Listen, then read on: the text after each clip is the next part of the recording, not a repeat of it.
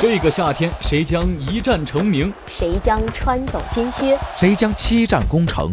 我们拭目以待。世界杯来了！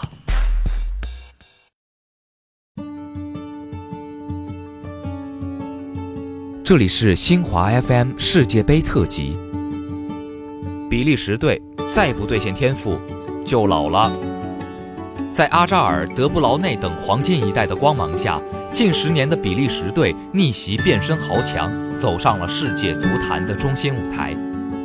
如今的欧洲红魔并不缺乏天赋，也不缺乏舞台，但在2014年世界杯和2016年的欧锦赛上，他们都是乘兴而去，败兴而归。此番来到俄罗斯，比利时的黄金一代能否兑现那早已溢出的天赋？在2004至2010年连续两次冲击世界杯失败，但此后阿扎尔、德布劳内、孔帕尼、卢卡库、库尔图瓦等人才如井喷般出现，从此走上了复兴之路。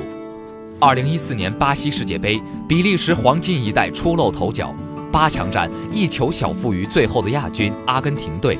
2015年，他们一度高居国际足联世界排名第一。二零一六年欧锦赛开打前，比利时已是夺冠热门之一，不料却又止步在八强阶段，成了威尔士黑马之路的垫脚石。世界杯的舞台留给比利时这批黄金一代的时间已经不多了。绝代双骄阿扎尔和德布劳内都是一九九一年生人，二十七岁正是该出成绩的年纪。四年后的卡塔尔世界杯，或许两人仍在巅峰。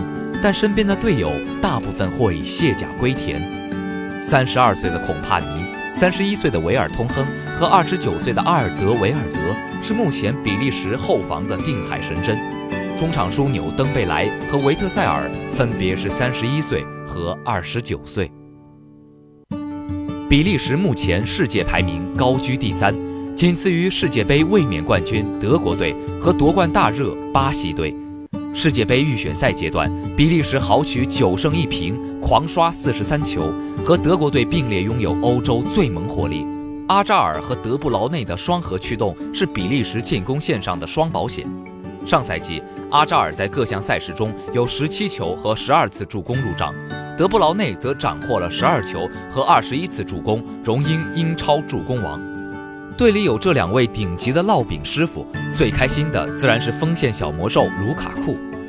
他在世预赛攻入十一球，仅次于波兰神锋莱万多夫斯基和葡萄牙巨星 C 罗。但2014年世界杯和2016年欧锦赛上，他出场九次，仅收获三球。马丁内斯治下的比利时队看似表面平静，实则暗流涌动。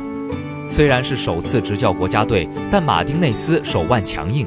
在世界杯二十八人初选名单中，将名声斐然的中场悍将纳英格兰排除在外，这一决定饱受外界争议。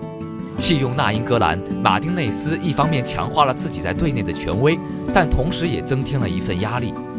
他面临的另一大问题是如何让阿扎尔和德布劳内产生一加一大于二的效果。目前他的解决方案是把德布劳内放在组织型后腰的位置上。不过这一阵型的调整仍缺乏对阵强队的考验。鉴于比利时队世预赛稳定的虐菜表现，小组对手巴拿马和突尼斯队都属于送分题，最后对阵英格兰队才是真正检验成色的战役。抛开人员配置和战术安排，比利时队在团队精神上一直为人诟病，逆境中缺乏拧成一股绳的精气神。